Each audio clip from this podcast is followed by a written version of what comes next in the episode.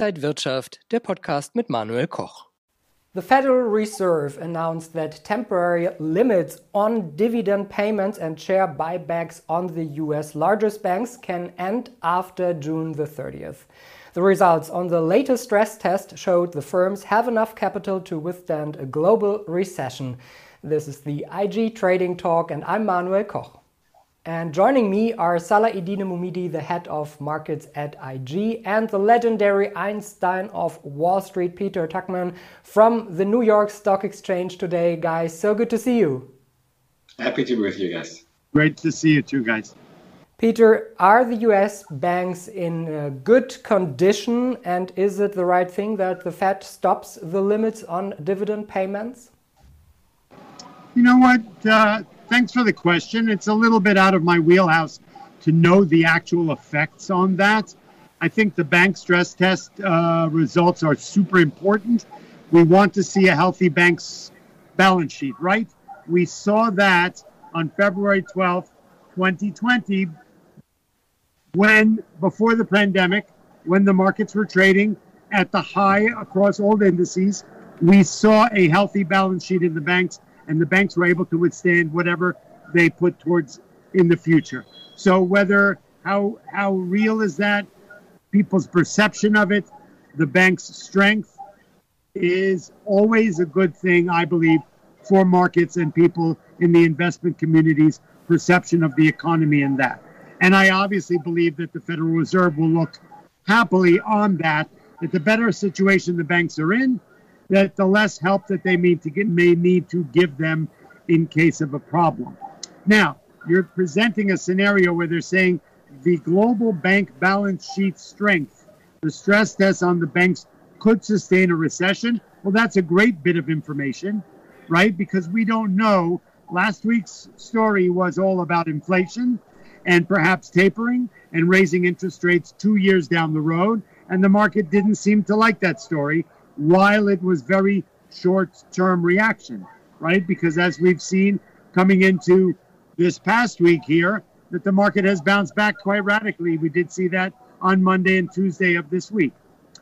Um, so, how does a control, a lack of control, end of control of buybacks and dividends, uh, dividend increases really affect what's going on? I think the investment community loves dividends. Some people are big dividend players. Kevin O'Leary, my friend, the shark, is a big supporter of people only investing in companies that pay dividends.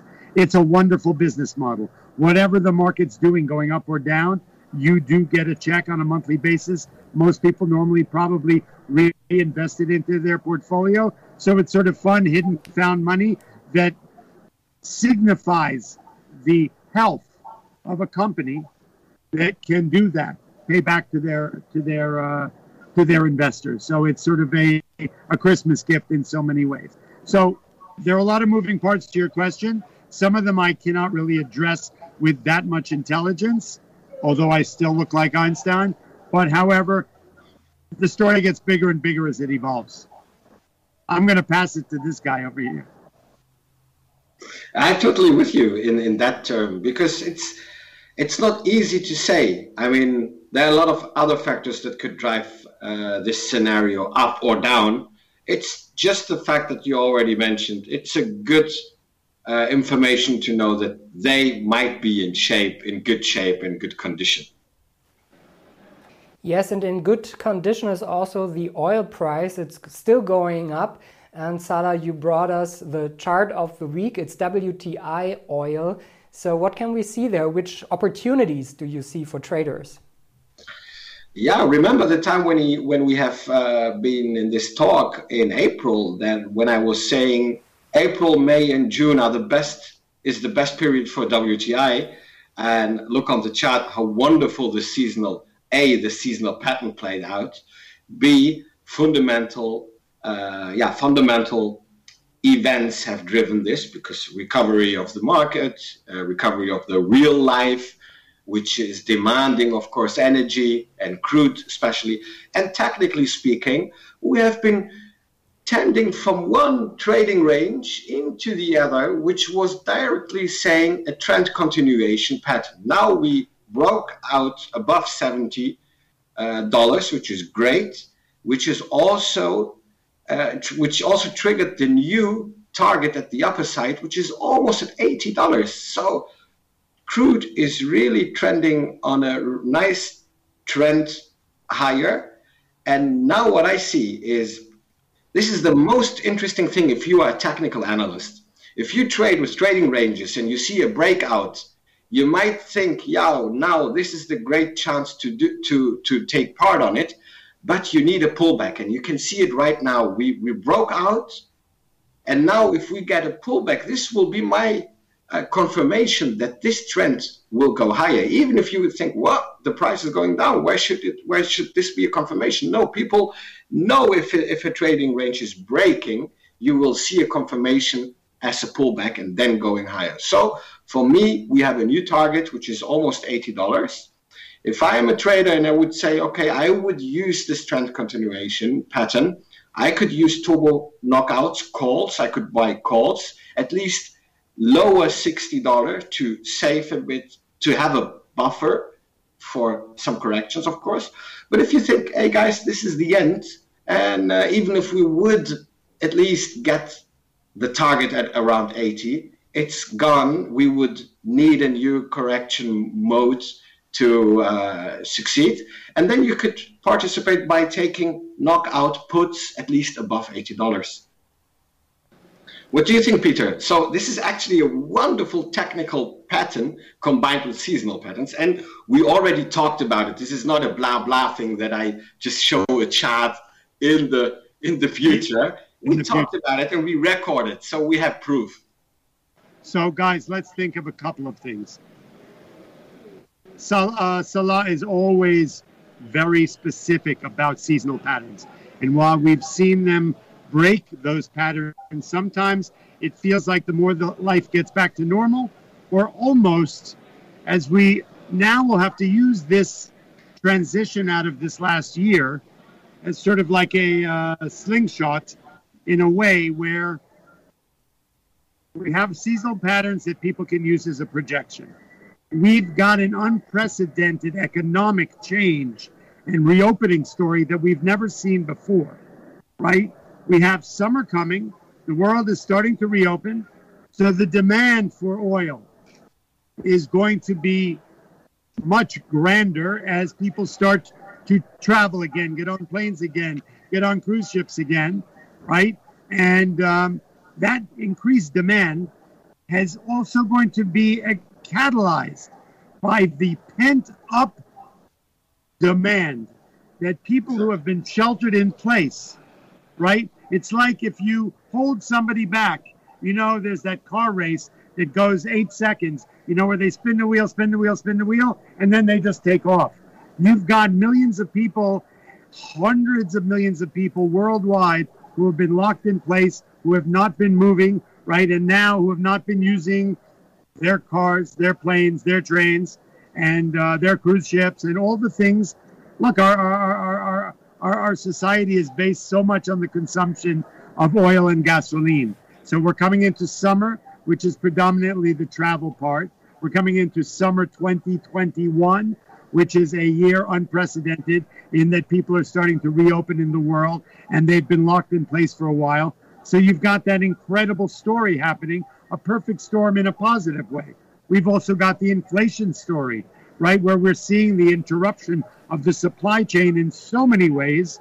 Some of it is a protective mechanism against the business model of no demand, right? A lot of companies and a lot of industries that are consumers of oil and gasoline basically shut down because there was no demand, or they at least sort of look put the brakes on.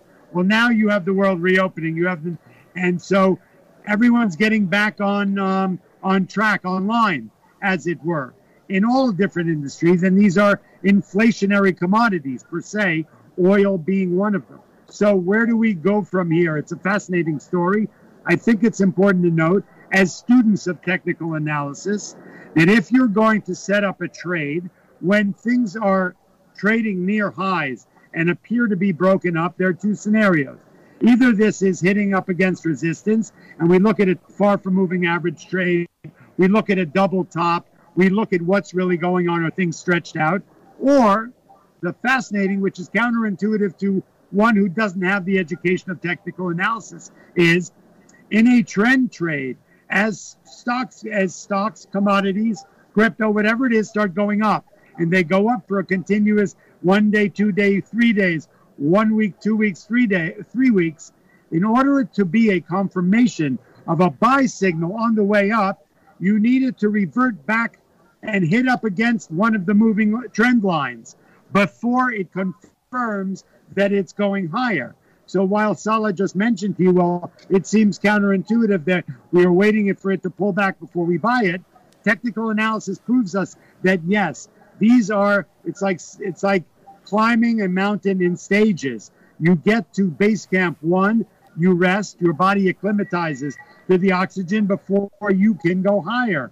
Markets do that, stocks do that. As we build these buildings, they stop, they consolidate, they churn, they burn, and then they go higher if that's the trade that is setting up. And as far as Salah is confirmed, that as we go from 60 to 70 and we break back down to a trend line, which may be a moving average line, uh, depending on what you're how you're following the EMA the EMAs, it could give you the significant signal that it's going higher. Let me just go back to your fundamental point that you really draw it really perfectly that this year is really unprecedented. Look, on average, in 30 years, seasonal speaking, from June to April, uh, from April to June, sorry, you get around 9% return on WTI. This year, 28%.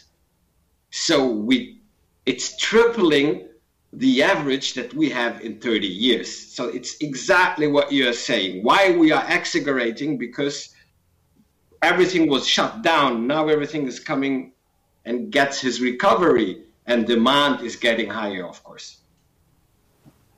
Peter, so Americans uh, have returned to a more watchful spending habit. Um, now, the most of the federal uh, stimulus money is gone. Do you think this is also a sign that inflation won't go too high? Is that a good thing for the next month? You know what? Uh, look, as you know, I am not an economist, but definitely I love to see what's trending and what's in the news. What's the flavor, le fruit de moment, as we say in French.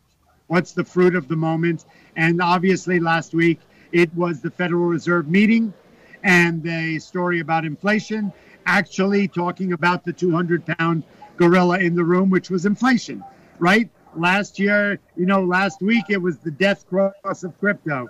Last year it was the inverted yield curve. Now it's the inflation story of the year, and the Federal Reserve addressed it in a big way. You know, it's not only the fact that they did not raise the interest rates, which no one presumed they would in this big Fed meeting we had last week, but it's the narrative, right? The, the, the news conference that Mr. Powell gives after 2.30 is what everyone's listening for. How is the employment situation looking?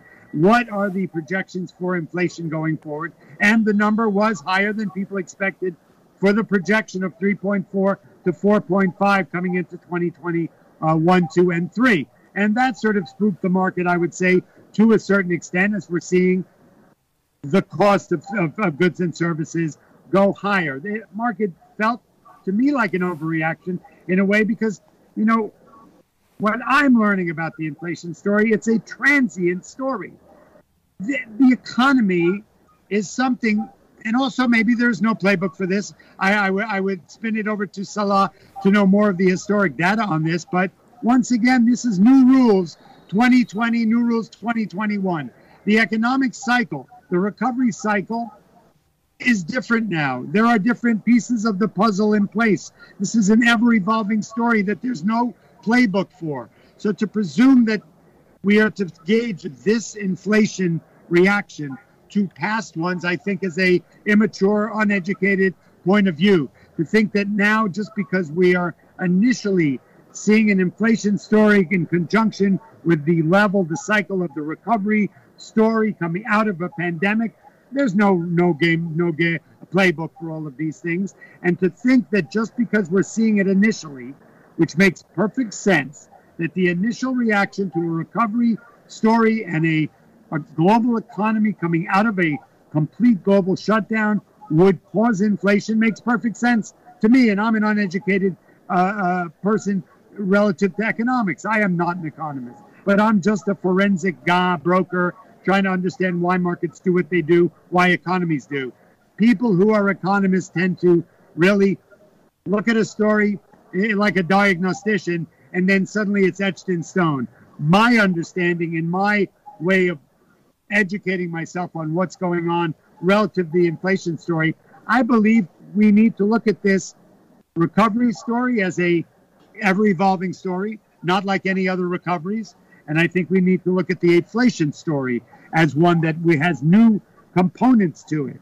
And that just because we're going, we're projecting 2021 3.4 to 4.5. I understand some numbers came out inflation today that were better than expected. But I think that it will change as the commodity story, whether it's lumber, whether it's employment, which seems to be a recovery story here too, and an inflationary story. What people need to be paid to go back to work, what people need to be paid for their goods and services. So I said, once we go back online and the gears are lubricated and we start working, we start really coming off of the baseline where we've been, right? Things have been at a complete halt. Well, now we're starting to grease the engines. I believe this is going to be a transitional story, right? So people are going to be paid, need to be paid more money to get back to work. In some ways, that may put some pressure on the businesses, but in the long run, it will be a positive story for our economy, right? As things start to, to be produced at a faster rate and consumed at a faster rate, we will get to a point where these things will merge and it will settle down, right? The, the demand will meet the supply. It happens in stock markets, it happens in crypto, it happens in commodities. We see that, and it happens in oil.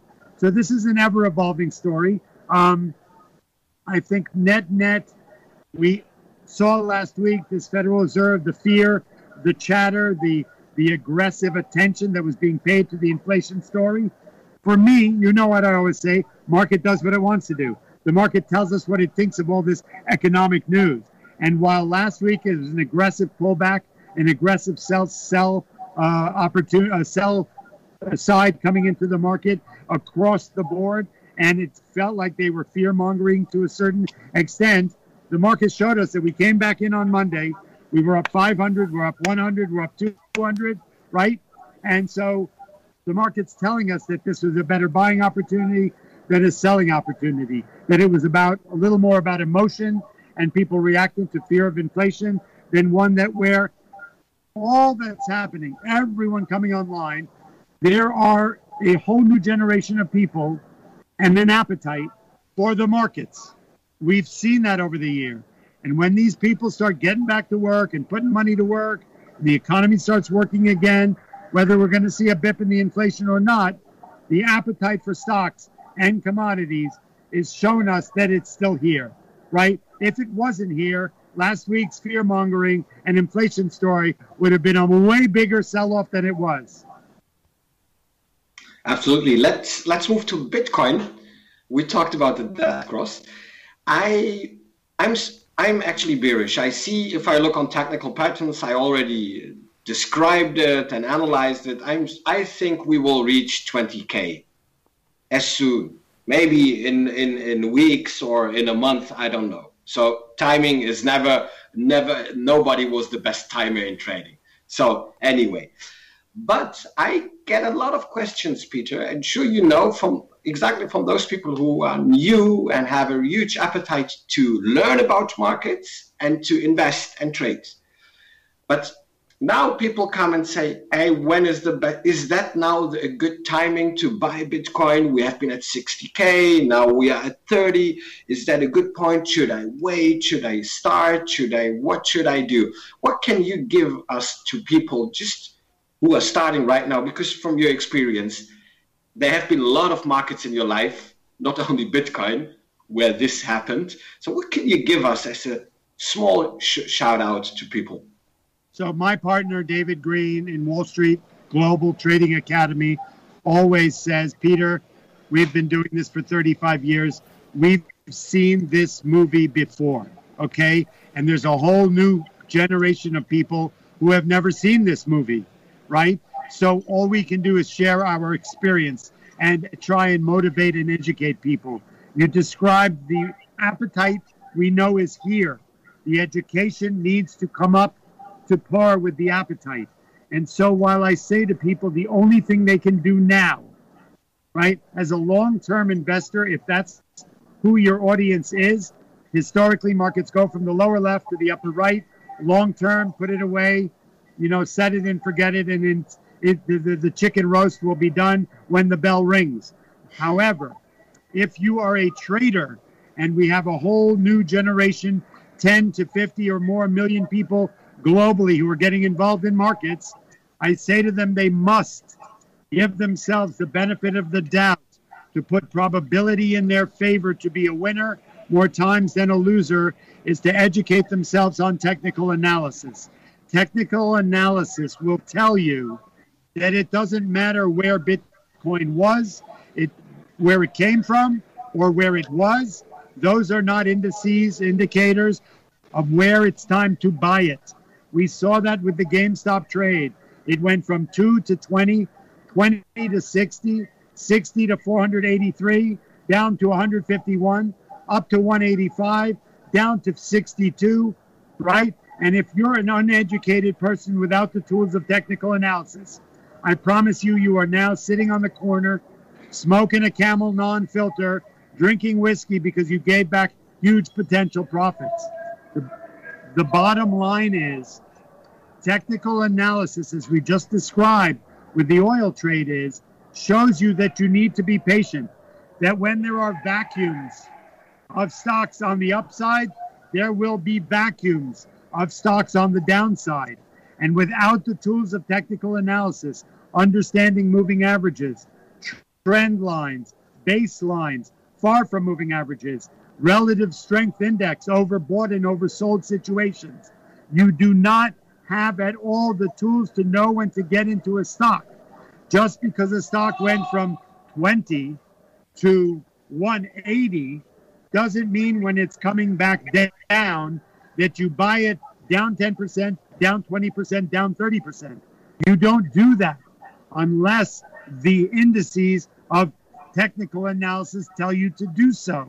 And they will show you where the lines will cross, where there is an overbought or an oversold situation, where the stock is, where technical analysis tells us the stock is done, going down, and the probability is in your favor that it will now reverse and start to go back up. Otherwise, it's throwing darts at a board in the dark with sunglasses on. I beg for people in a market that is seen from March 2020 to August 2020, we got back to even. Since then, we've seen 10, 20, 30%, some stocks over 100% rally.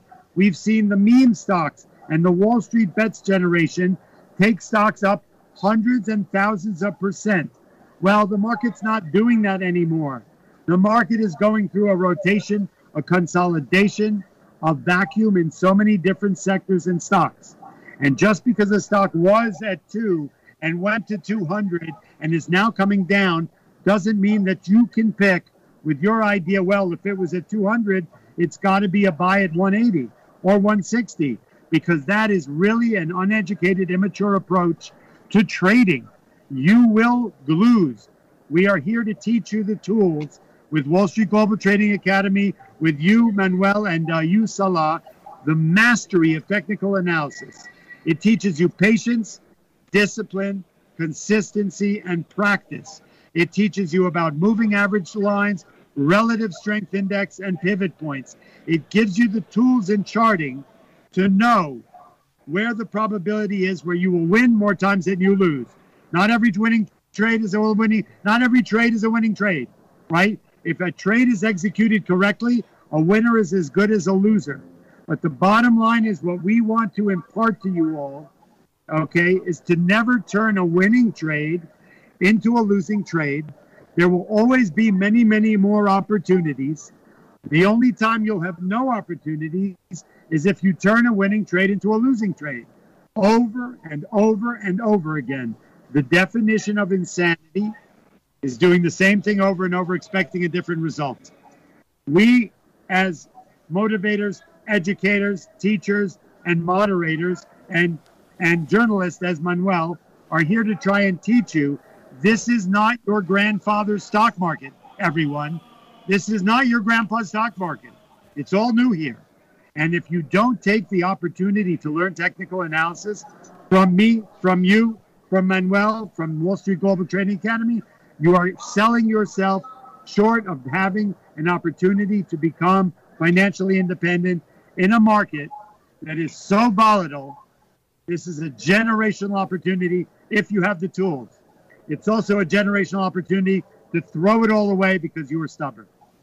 Peter, last quick question. Um, the SEC had planned to make a decision on Bitcoin ETFs last week, but they postponed to August 10th. Do you think Bitcoin ETFs will come, or when they come, they will come with a lot of more regulation? You know what? Look, that's once again out of my wheelhouse, and I cannot. It's a complicated story. You know, I'm, I'm trying to. I still don't. I, I have to be honest. I still don't understand the whole digital space of the nooks and crannies. I know there's some kind of an entity that really doesn't exist. I know there are other kinds of coins. Some are tied to things with value, some are not. But for me, anything that goes from 2,000 to 60,000 and back to 30,000 without any, and I'm not pro regulation in that I don't want people to get hurt. I'm pro education. I'm not pro regulation. But with some of it, some comes other things. Sometimes they come together. But whether you know, it's we also see this in the IPO space. Then, when IPOs are on fire and there's an appetite for them, then they come to market quicker. We saw that with the SPAC story. This is a perfect example to answer your question. Suddenly, SPACs became the fruit de moment, the flavor of the day, and they listed hundreds of them since January. And then they went from trading at $10 for the longest time then everyone saw, oh my God, a new trading opportunity. And they started trading at 10 and a half and 11. Oh my God, let's list 100 of them. And then they listed 100 of them and they went right down to 950 because there was an oversupply. We are in an auction market. When there's a high pent up demand, things go up. We always joke, why is the stock going up? More buyers than sellers. Why is it going down? It's it's nothing more complicated than that. When the stock goes up, there's more buyers than sellers. When the stock goes down, there's more sellers than buyers.